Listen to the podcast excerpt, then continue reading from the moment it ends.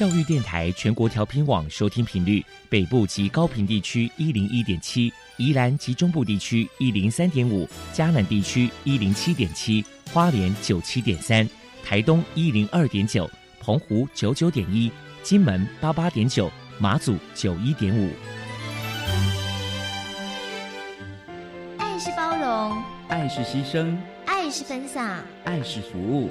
因为爱，特殊教育充满了无限的可能。用爱关怀身心障碍同学的未来，用心倾听资赋优异子女的心声。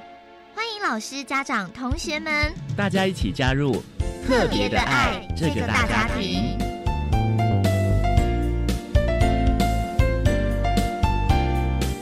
本节目由教育部学生事务及特殊教育司指导，国立教育广播电台监制。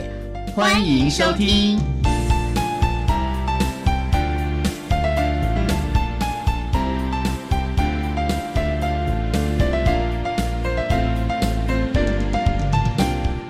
因为爱，我们在空中相会。欢迎您再度收听《特别的爱》，我是小莹。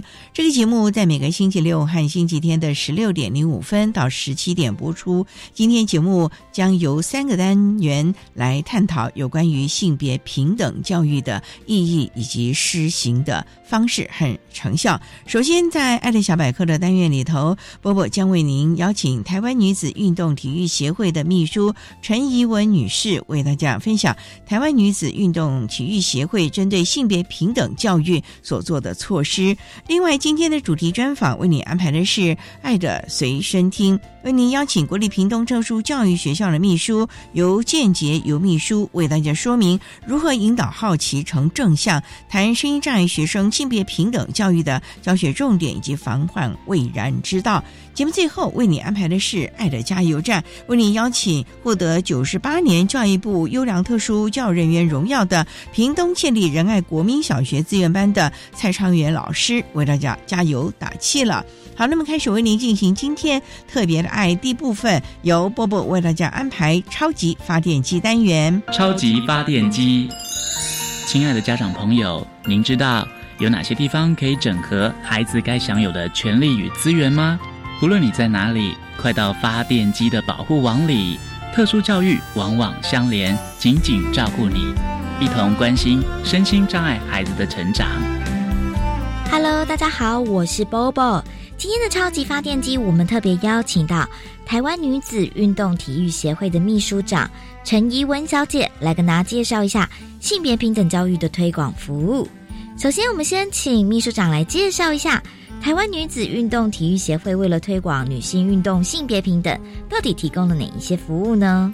台湾女子运动体育协会，它其实是一个比较倡议型的组织，所以我们会做比较多是理念上的推广。那在服务的部分的话，我们有跟台湾运动好事协会合作推广一个基层运动员的运动防护跟自我保护的工作坊。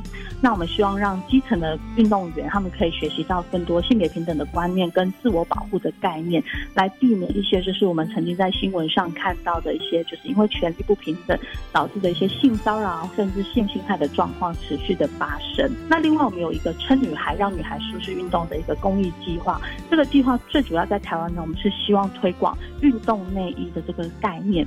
就是我们很多女孩子可能在青春期的时候就会离开了，就是运动场的有一个因素是因为胸部的发育，可能导致我们在运动时候产生的不舒服。或者说，在运动时候就是被凝视的感觉，让我们觉得就是不是那么自在。然后从此呢，我们可能就是慢慢远离了运动场，觉得运动场不适合女生。但其实运动内衣是一个可以帮助我们克服这些障碍的一个配备。所以如果有更多女生在青春期的时候就可以知道有这样的一个配备的存在的话，我们可能就可以让女孩有更多选择的空间。就是我要不要参与运动是我的选择跟喜好，而不是因为女孩不适合这件事情。那另外，我们也有发行一个杂志，叫《Woman is Sports》，就是我们跟亚洲体育记者联盟合作发行的一个杂志。那因为就是根据调查，其实全球就是在运动员有百分之四十是女性，但是在运动相关的报道里面，可能只有百分之四是属于女性的报道。所以运动场中的女性，她的被看见的机会是比较少的。所以我们发行了这样一个杂志，是希望有更多就是在运动场上的女性，不管你是运动员。或者是相关的从业人员都有更多被看见的机会。等于是透过这些服务呢，来推广这个女性运动的性别平等。那再来可能想请教一下您，就是说，呃，不晓得协会在过去有举办过哪些特别的活动呢？因为我们协会其实才成立两年，所以我们是一个很新的协会。目前就是比较特别的活动，就像刚刚讲到的“撑女孩”。那其实“撑女孩”这个活动，呃，如果我们面对的是运动员，他们都很能理解，说在青春期的时候，的确就是你要参与运动会遇到这个阻碍。那因为他们运动员本身的特性，他们比较早会知道有运动内衣这个配备。但如果我们是对于一般大众的话，真的还蛮多女生会给我们的回馈是说。他也是在青春期的时候，因为遭遇了这样的阻碍，所以他没有持续的从事运动，所以就很能理解我们为什么要推动一个这样的专案。所以这个专案其实得到蛮好的一个回响，不管是一些推动性别教育的，或是一般的女性，然后甚至很多运动员，他们都非常支持我们去推广这样的一个理念。那除此之外，其实我们还有一个专案叫做“看见运动中的性别”。那这个专案是我们去发展专属于运动场域的性别平等教材。好，那再来想请教一下您，就是说，不晓得协会这边可能在未来可能有哪些新的想法跟计划呢？像刚刚讲到，就是《Woman Sports》杂志呢，我们会持续的去发行。未来的话，我们希望每一年的十月十一日，就是国际女孩日，也同时是台湾女孩日的时候呢，可以出刊，让更多人可以看见在亚洲地区所有就是在运动场中的女孩的样貌。那除此之外，就是在二零二三年。从二零二二年的十月到就是二零二三年的五月呢，我们都会进行一个 Women in Sports 的摄影大赛。然后我们会希望就是专业的摄影师或是业余的摄影师都可以去记录更多在运动场上的女性身影，然后来投我们的比赛。我们比赛收件期间会是在十二月到二零二三年的一月底以前都可以投稿。然后呢，就是参与这个比赛，我们一起记录更多女生的样貌，一起让影像的力量，然后去影响更多女生，让女生知道运动场也属于我们，我们每一个人都可以在运动场上就是绽放自我，发挥自我的价值。那此外，五月份的时候，我们也会办理一个国际的运动论坛、运动性平论坛。然后邀请就是国内外就是关注运动与性别平等，然后运动与媒体等等议题的人一起来，就是分享我们就是推广的经验、工作的经验，然后一起共同的促进让运动场域中的性别平等。好，那么再来呢，可能想请教一下您，就是说，那针对运动性别平等教育，您觉得目前在台湾可能还有哪些需要去改进的地方呢？哦，需要改进的地方其实蛮多。其实，在台湾的呃运动场域中的性别平等，呃，目前其实我们遭遇听到比较多障碍跟困难的点，都会是在于，因为台湾的体育教育，呃，我们都是比较竞技型的。然后呢，学生他们如果要依靠体育绩优去进行升学的话，他们的出赛机会啊，很多东西的权利都掌握在教练手上，所以他们的地位是非常不平等的。所以，当学生在呃整个过程当中，如果遭遇到一些就是性平方面的问题的时候，他们其实纵纵使有求助的管道，但他们却没有办法去求助，因为这可能会影响到他们就是接下来出赛的机会，进而影响到他们的升学以及他们整个的运动生涯。那在这样的一个体制之下，其实这个整个性别平等是非常。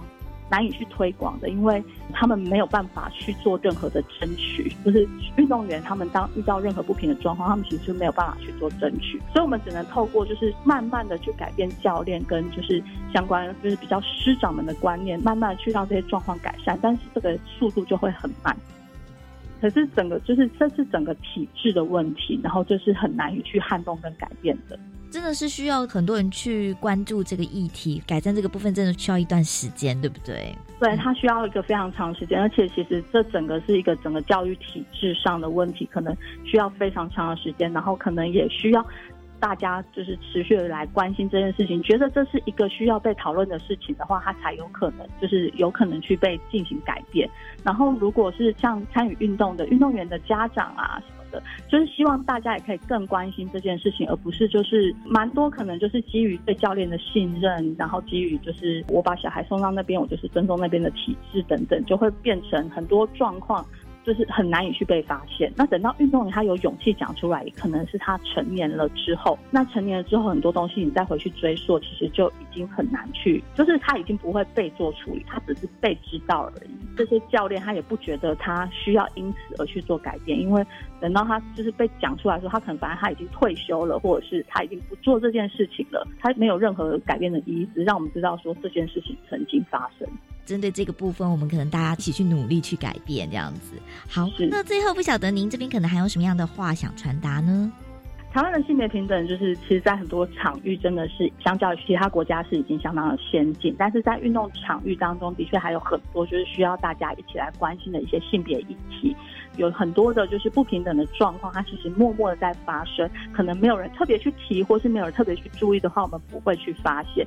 那我们也希望说，大家可以更关注说，其实这个场域是因为运动竞技，它其实真的是比可能大家比较 prefer 就是比较偏向阳刚型的东西，所以它在里面的一些就是性别的东西是更难去撼动的。所以我们希望说，有更多的人一起来关注，就是运动中的性别平等的议题，然后一起关注它，然后进而我们才有可能去。改变它，那一起让运动的环境更好，让更多的人都可以参与运动，整个环境更好，更多人愿意参与，我们的运动的表现才会有更多的基数去展现更好的一个能量，才有可能就是培养出更多让我们很骄傲的这些台湾之光这些优秀的国手。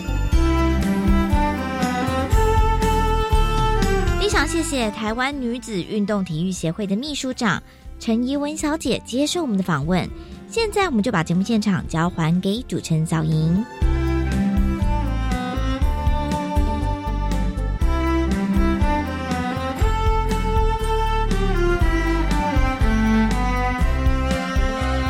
谢谢台湾女子运动体育协会的陈怡文秘书以及波波为大家说明了台湾女子运动协会有关于性别平等教育施行的概况，提供大家可以做个参考。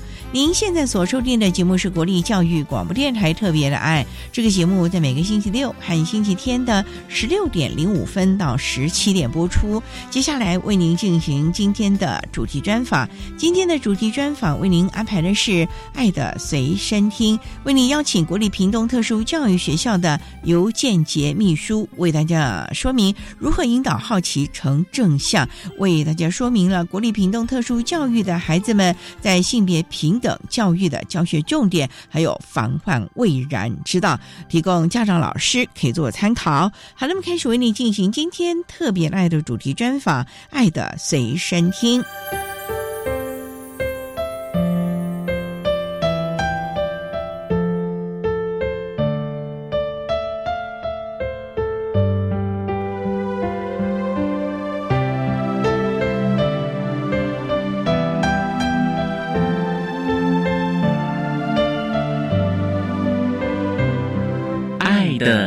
身听。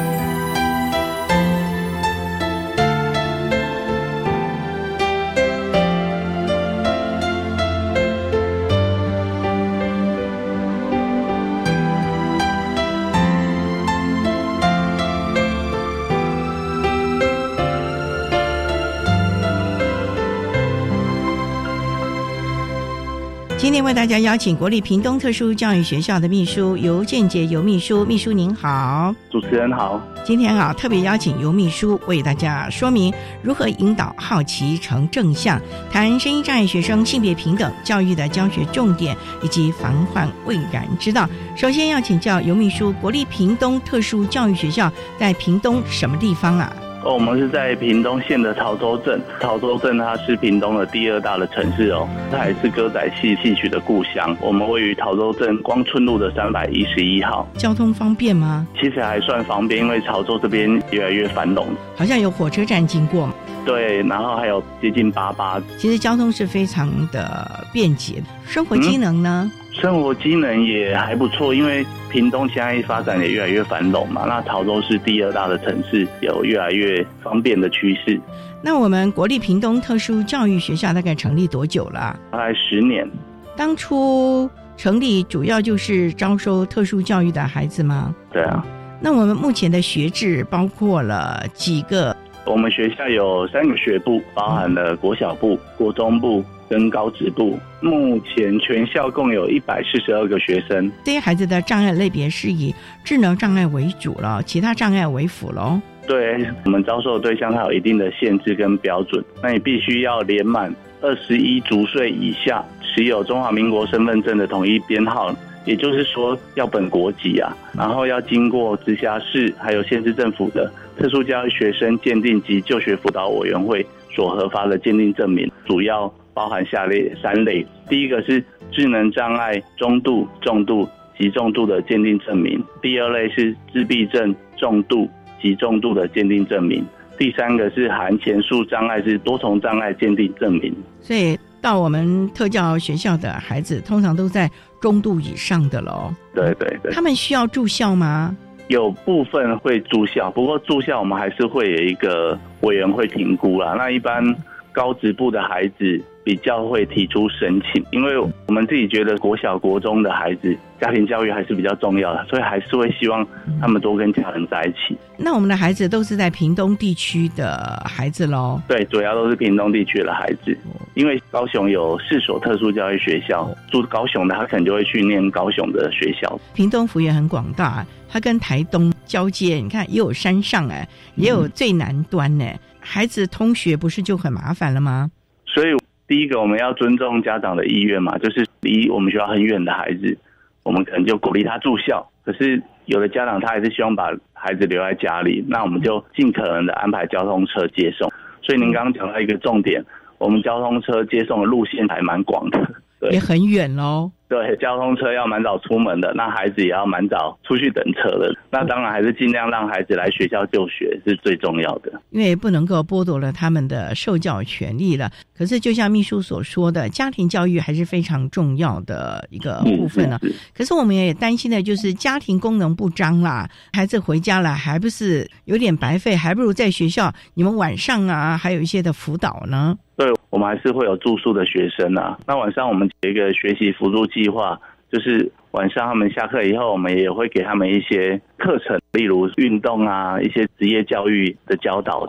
像我们学务处有办理很多，例如带孩子去逛夜市、逛一些农场，办理一些迎新活动或者烤肉活动，就是让孩子在学校也可以体验到非常多的生活，就是可能平常比较体验不到的一些事物，让他们去体验。基本上来住宿的孩子，其实他们好像都还蛮开心的啊。我这样听起来，我也觉得住宿好像比住家里好多了。就让他们自己去感受。稍待，我们再请国立屏东特殊教育学校的秘书由建杰由秘书再为大家分享声音障碍学生性别平等教育的教学重点及防患未然之道喽。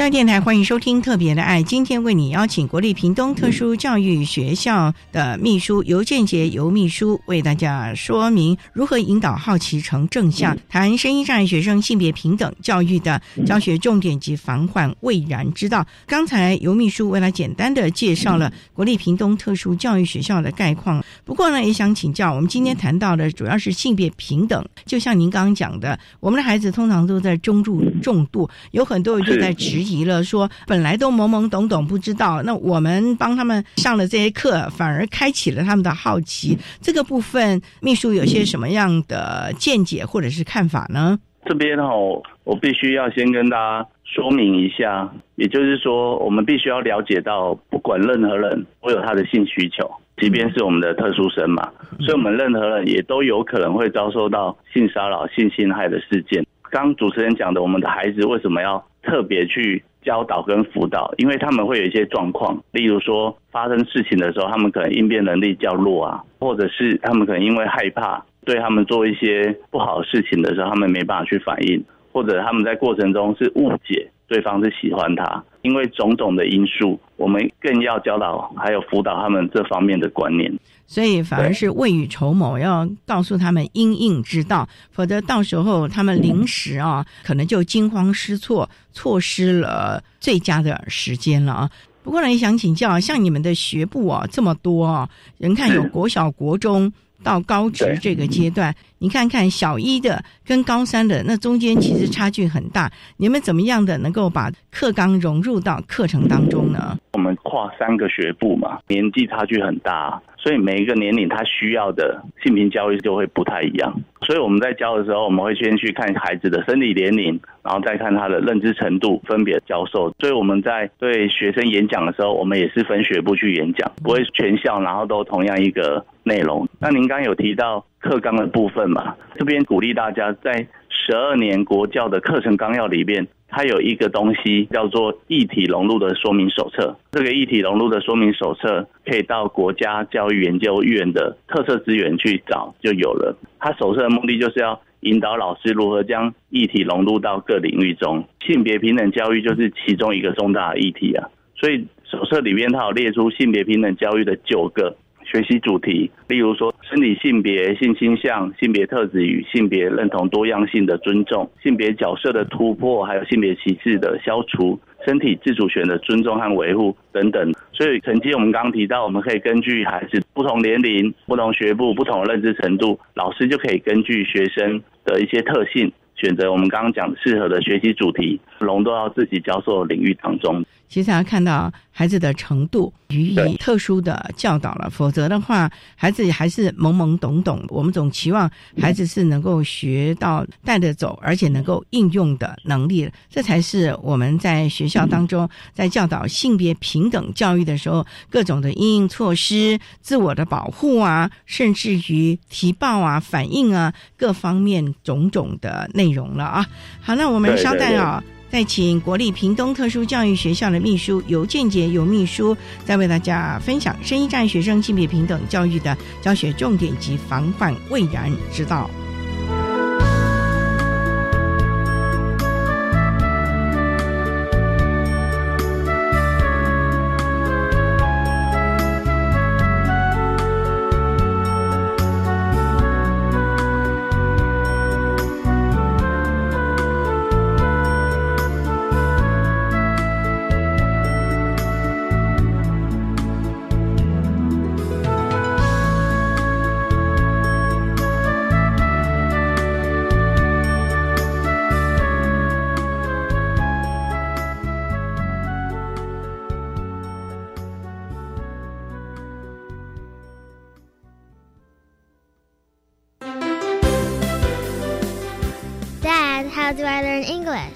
Just listen to Magic English Window on the World.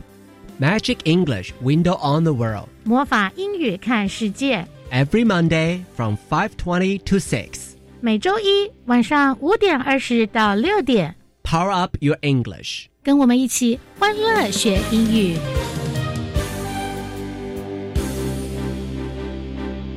我希望毕业后就有工作。推荐你参加五专展翅计划，就读五专期间学费全免，后两年又有合作企业赞助的生活奖学金或是实习津贴，以及教育部杂费补助哦。这样我就能减轻负担，安心上学了。是啊，毕业后可以直接进入合作企业工作。教育部鼓励学校与企业产学合作，共同培养人才。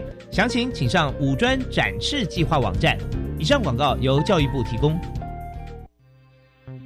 行政院长孙昌表示，本月已解除室外场所、空间、室内唱歌必须戴口罩的规定，也取消宴席、烛桌敬酒禁令，逐渐迈向正常生活。请指挥中心持续加强宣导国人卫生教育，一起维护台湾的防疫成果。此外，苏院长指出，国内疫苗品牌众多且数量充足，农历春节将至，在世界各地生活的国人同胞都将陆续返台，呼吁旅外国人可于返台期间踊跃施打各种疫苗。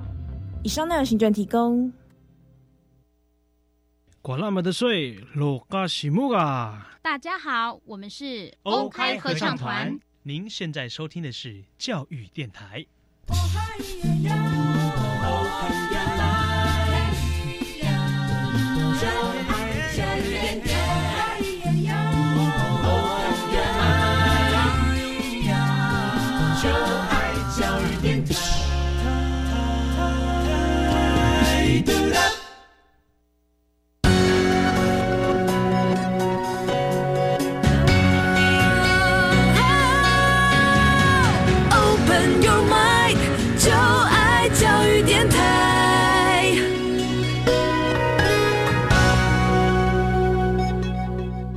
电台欢迎收听《特别的爱》这个节目，是在每个星期六和星期天的十六点零五分到十七点播出。今天为你邀请国立屏东特殊教育学校的秘书尤建杰尤秘书为大家说明如何引导好奇成正向，谈声音障碍学生性别平等教育的教学重点及防患未然之道。那刚才在节目的第一部分，尤秘书为大家简单的介绍了国立屏东特殊教育学校的概况，以及为何要。要针对我们特殊教育的孩子施行性别平等教育，主要的就是防患未然，让孩子们了解遇到事情的时候如何的应应，如何的来处理了啊！想请教秘书，我们这群孩子也是半大不小的，每个人都喜欢交朋友，尤其在这个青少年阶段，同校的啦，两小无猜啊，或者是在社区里面这个部分，如果他要交朋友，你们会不会要特别特别的注意了呢？要。那你们是怎么样的在平常的课程中来教导呢？在这边以几个例子来回应这个问题哦。我们先以交朋友为例子来说明好了。教导学生之前，我们必须让学生了解每个人都有交朋友的权利。所以，我们自己在教的时候，我们并不会跟学生说交朋友是好或不好。我们觉得这个是他们要去思考的部分嘛。所以我们老师的立场只是提醒他们要注意的事项。那接着我们可能就会让他们思考为什么要交朋友？那交朋友会有哪些的好处跟坏处？因为我们的孩子啊，所以我们在教导的过程中必须要具体化。那我们如何具体化？例如我们常常会用影片的实际的例子，或者是用一些绘本啊故事的解说，或者是新闻的案例。最重要就是要让学生有兴趣，然后跟他们生活去连接。根据上述的例子，我们就可以让学生讨论。主角发生了什么事情呢？发生这样的事情以后，有没有更好的处理方式？在当下要如何求助？那在如何求助这边，我们就会切入一些求助的方式，像是要跟老师或家长说，或者是如果我们是在社区发生的，要怎么去向警政系统啊，或向社区的人啊去求助，让孩子了解如何去保护自己以后，我们接着要去引导他们，我们交朋友。是会做一些事情或从事一些社交的行为，那你要去对自己有一些后果的考量。我们做任何事情都要去考量后果，要教他们要为自己的行为负责，或者是让他们去了解。我们现在就在讲进阶的所谓的情感教育哦，例如说我们要如何去管理自己的情绪。举例来讲，遇到告白被拒绝，我们要怎么去调试？或者是别人跟我们告白，可是我不喜欢他，我们要怎么适当的去拒绝别人呢？而现在还有一个议题也是非常需要注意的，叫做网络交友。而网络交友其实也是交朋友一种方式嘛。其实它在原则上都像我刚刚已经提过的一些原理原则了。除了上述的一些原则以外，我们还是会特别提醒学生，例如要对自己在网络上的发言负责。他们要能区分。去查证网络讯息的真实性，还有网络上跟人家互动的时候有没有一些安全情境的条件要注意啊？例如，不要在网络上传自己的私密照或转传别人的，然后如何预防网络诈骗等等。刚有提到，我们孩子可能会去校外职场的实习，所以我们学校的做法就是会先跟实习场所讲一些孩子的特性，顺便去评估他们有没有性别友善的环境，然后也会在雇主的允许之下贴一些预防性骚扰啊、性侵害、性霸凌的单张。以上就我们一些教学上的分享。最重要就是在学校啊，怎么样的在课堂当中啊，用各种孩子能够了解的方式，让他们能够了解性别平等呢？因为就像你讲的，这些孩子的认知可能都有一些的状况。我们怎么样能够用最浅显让他能够记住的方法？否则呢，你今天教了他，明天可能又忘了；那明天教了，后天可能仍然记忆不是那么的深刻。你们要怎么样的来加深他们的印象呢？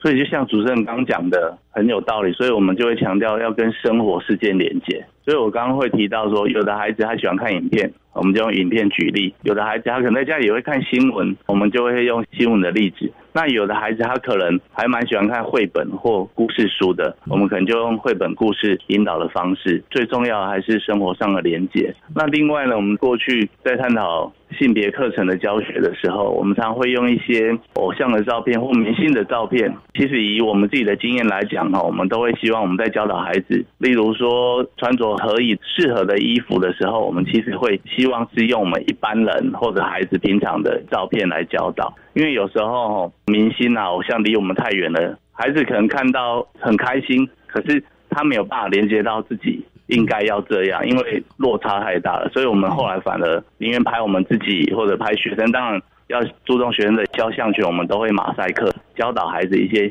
性别平等教育的例子，也就是希望能够。让他们在生活中遇到的、看到的，我们的普罗大众，而不是所谓的偶像啊、明星啊，因为那个毕竟距离太遥远了。所以你们也会在课堂当中有很多的演练吧？这个部分，屏东特教学校施行的状况如何呢？在演练的部分，我们一般来讲，举完例子，我们就会让学生去演练的，然后就让学生轮流的去练习。那在演练的过程中，因为我们的孩子。认知程度会有差异，我们会给他们的目标是不太一样的。例如说，有的孩子可能认知程度没那么好，或语言能力没那么好，当遇到性骚扰的时候，他可能只能说到不要。那有的孩子他可能可以说到不要，请你以后不要这样子。那有的孩子可能可以做到不要，请你不要再这样子。我很不舒服，会有不同城市的一些目标，期待孩子去完成。所以还是要看孩子的程度，让他去了解。最重要的是要教导他们赶快离开现场，或者是求助吧。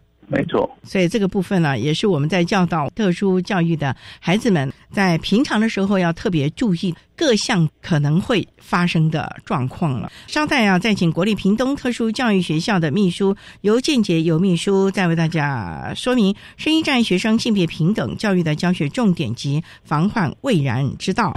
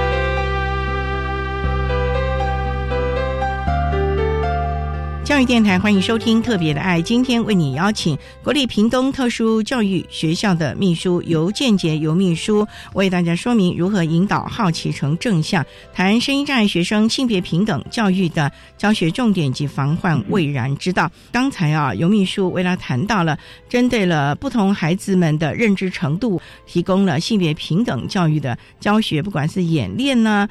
或者是影片的观摩等等。不过呢，也想请教的，在行政系统这个部分呢，屏东特殊教育学校要怎么样的来支援老师，或者是在各个面向提供性别平等教育的施行呢？主持人刚刚有讲到一个非常重要的重点啊，其实我们要避免性别事件的发生，最根本的就是教学。我们不要等到事件发生了才来想要怎么做。所以我常在说，教学就是最好的预防。那当然。还是会有少部分的事件会发生嘛？这时候通报还有后续的处理就相当重要了。那以下我会先就我们行政啊如何支援跟协助教学来做一些说明啊。在教学现场，第一线教学老师是相当重要的，所以我们一定要好好的支持他们，这样子才能给学生最好的教导。那我们在教学方面会提供老师一些教材的资源，因为我们特教老师其实有一个跟普通老师比较不一样的，就是我们教材很多都是自编的，就是要根据学生的需求，然后认知程度，所以我们都会提供老师，例如教育部相关的教材参考，或者教育部相关的网页的一些资源。再来是我们会帮助老师真人。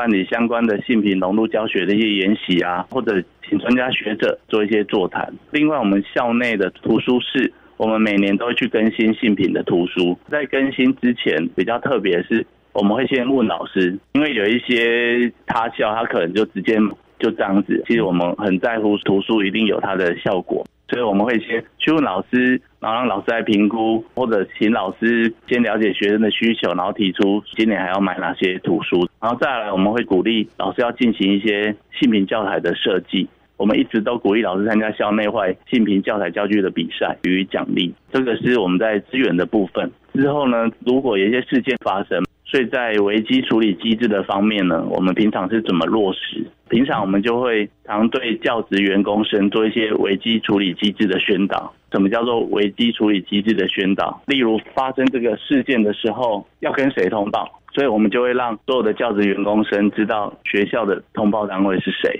接下来呢，我们身为老师，假设是学生的事件。老师或者是导师要怎么跟家长沟通？行政的时候，我们就会跟老师说，可以提供你哪些资源。所以基本上，对我们来讲，一个性别事件，他通报以后，甚至知道有这个事件以后，辅导就开始了。所以我们就会开始落实跟家长的说明啊。家长说明并不是跟家长说案情哦。是跟家长说，我们后续可能会做哪些的处理。对于疑似的被害人，我们将开始进行辅导了，或者是一些行政上的措施，例如我们将双方的当事人暂时隔离，或者做一些课程的调整。不过呢，也想请教了，因为节目一开始的时候啊，秘书有特别提到了，我们的孩子可能住的蛮远的。所以你们的交通车哦，早早要出门，晚晚回家。如果冬天呢，天气可能都已经暗了，那在这个部分有没有特别的针对我们的校车司机做相关的性别平等的教育呢？有，我们每一台交通车都会有随车人员，还有司机。所以我们不只对司机宣导，我们每年都会对随车人员还有司机做。性别平等教育的宣导。那我们在车上另外有监视器，所以我们每天都会去检核监视器有没有一些突发状况的发生啊，甚至在未来发生一些事件的时候，我们也可以回顾我们的监视器。那另外主持人刚刚也有提到，孩子可能回家都很晚了嘛，所以车人员都会等家长，因为家长会到我们约好的站去接嘛，我们尽量都会等家长出现的时候，车子才会走，或者在孩子要下车的时候，我们都会提醒他过马路要小心啊。在车上的时候，我们也会有随车人员帮忙关心、注意孩子的一些状况，这都很重要了。不过担心的是在社区，回到了社区，尤其寒暑假的期间，这个部分你们有没有特别注重社区相关的危险分子，或者是？跟他们有能力的照顾者做一些协调呢。寒暑假真的很久，其实我们在平常啊，我们都会跟家长做一些联络，我们会增进家长一些职能啊，例如我们会给家长一些宣导的单张，就是用浅显易懂的文字，然后跟家长说明说孩子的性平教育要注意哪一些，甚至会有一些咨询的专线。那另外，如果他家庭是比较低功能，学校本身都会有社工，也都会跟他们联络，所以平常会尽量跟家长保持联络，然后定期的联络家长孩子在家里的一些状况。社区也会特别注意吧？社区因为他那边本身就会跟社工有一些连接，也都会帮忙注意。那如果一些特殊的个案，甚至会请村里长帮我们注意这些事情。那有什么事情都可以联络学校。或联络我们的社工，这都是非常重要的防患未然的做法了。最重要的，对对，我们还是不希望事情发生了，能够见微知著，能够平常多多的注意到，那对我们的孩子来说，其实就是最好的保护了啊！稍待再请国立屏东特殊教育学校的秘书尤建杰尤秘书，再为大家说明如何引导好奇成正向，谈声音障碍学生性别平等教育的教学重点以及防患未然之道。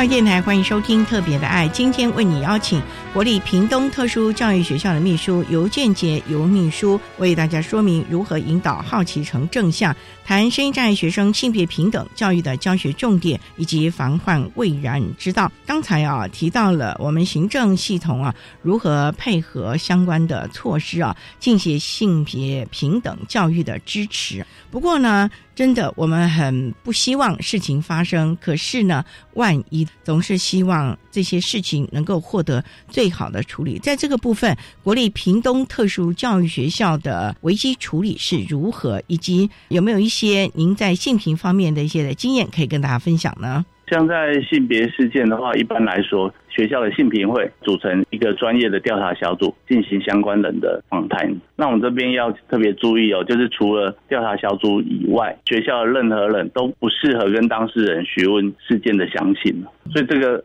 跟过去啊，我们在处理学校园的事件其实不太一样。我们过去可能就会习惯，哎，事件发生了就找学生啊，找两边的家长啊来讨论。现在的处理都不是这样的方式，任何的调查都一定要调查小组的成员。才可以。而调查小组呢，在询问之前，就会先取得当事人还有他的监护人的同意。因为我本身是教育部高阶的调查人员，可以跟大家稍微分享一下，我们在调查的时候，会针对人事、实地物多次的确认，然后对照。那有的孩子他可能在认知程度上并没有那么好，我们可能会用图片啊。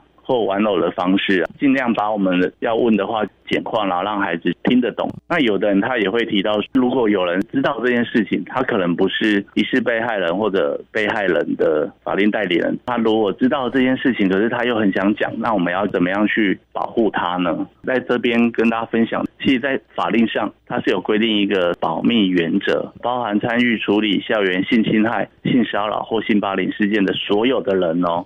他必须都要负保密义务，如果泄密的话，要依刑法或者其他相关法令的处罚。而我们学校还有主管机关，我们都会有当事人、检举人、证人的姓名，这些原始的文书，我们应该都要把它封存好，不可以随便给人家阅览或者提供侦查或审判机关以外的人。那除了原始的文书以外，我们会写调查报告，当事人、检举人还有证人的真实姓名，简单来讲就是足以辨识身份的资料，我们都要用代号。除了法令的一些规定以外。我们在相关研习或者性平会也会去宣导，要记得保密。如果在执行一些性平业务，我们有时候也必须要签署保密协定书。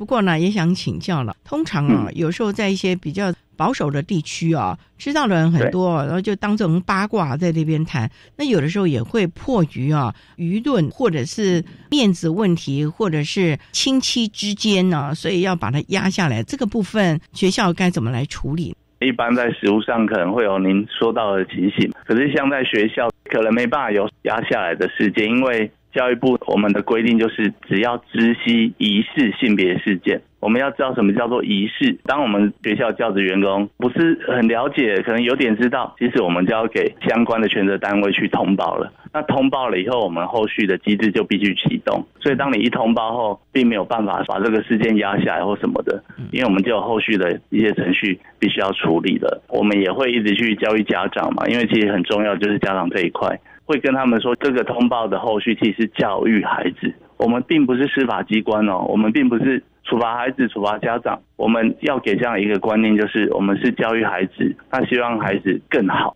那所以大部分的家长听到我们用教育的观点来跟他们解说，以我们目前的经验，都还蛮能接受的，所以在处理上都还算蛮顺利的。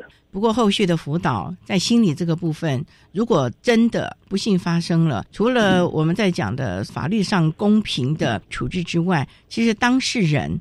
他们的心理的创伤这个部分，学校或者是相关的心理系统，是不是也都会启动了呢？都是会启动的。我们所谓的被害人，他需要被辅导；其实行为人也需要被辅导。所以，我们辅导包含了请专业的心理师或者医师进行辅导，另外就是学校老师或者请更专业的外聘讲师来对于当事人进行一些性平课程的辅导，这个都是必要的。学校也必须不定时的追踪孩子辅导的成效跟进度。通常后续应该还好吧，不会造成永久的创伤或者是阴影了吧？目前因为有辅导，基本上都。还好，那我们辅导一般其实都会用三个月来观察。那如果三个月行为人没有再犯了啊，或者被害人已经心情慢慢平复了，目前状况上是都还不错的。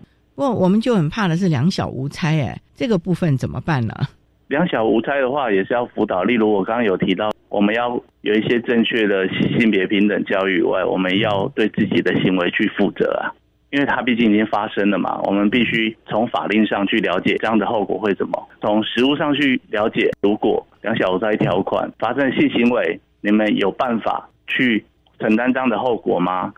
有办法去养育孩子吗？当然也会跟家长做辅导，因为变得是他们有这样的行为，可能家长也没有注意到，或者也没有关心到孩子。所以这个部分还真的是要未雨绸缪，无时无刻的帮孩子们注意，因为毕竟孩子们的认知不像一般人一样这么的好，所以我们的老师啊、家长啊，甚至主要的照顾者，可能平常都必须来多多的协助孩子，避免遭受到危害了。好，那我们今天啊，非常的谢谢国立屏东特殊教育学校的秘书由建杰由秘书为大家说明了如何引导好奇成正向，谈深战学生性别平等教育的教学重点以及防患未然之道。非常谢谢尤秘书的说明，谢谢您，秘书。谢谢，谢谢您。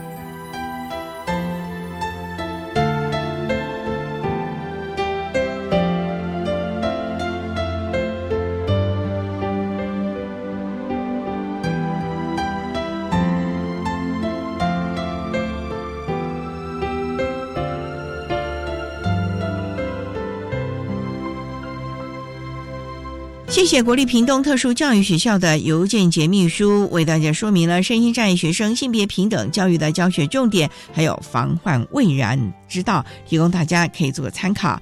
您现在所收听的节目是国立教育广播电台特别的爱节目，最后为你安排的是爱的加油站，为您邀请获得九十八年教育部优良特殊教育人员荣耀的屏东县立仁爱国民小学资源班的蔡昌元老师为大家加油打气喽。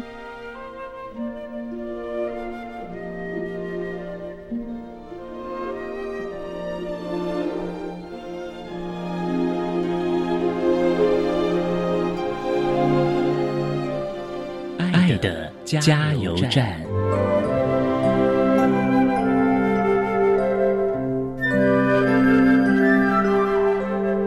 大家好，我是屏东市仁爱国小志愿班的蔡昌元蔡老师。家长们辛苦了，会来很多负担。我相信生命会自己找出口，孩子的潜力无穷。那我们一起陪着孩子来成长茁壮。谢谢。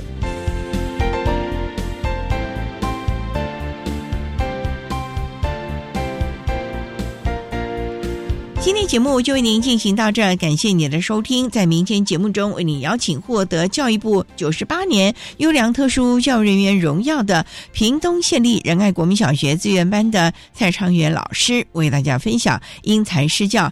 谈国小教育阶段肢体障碍学生教学的策略以及注意的事项，希望提供家长、老师还有同学们可以做参考了。感谢你的收听，也欢迎在明天十六点零五分再度收听特别的爱。我们明天见了，拜拜。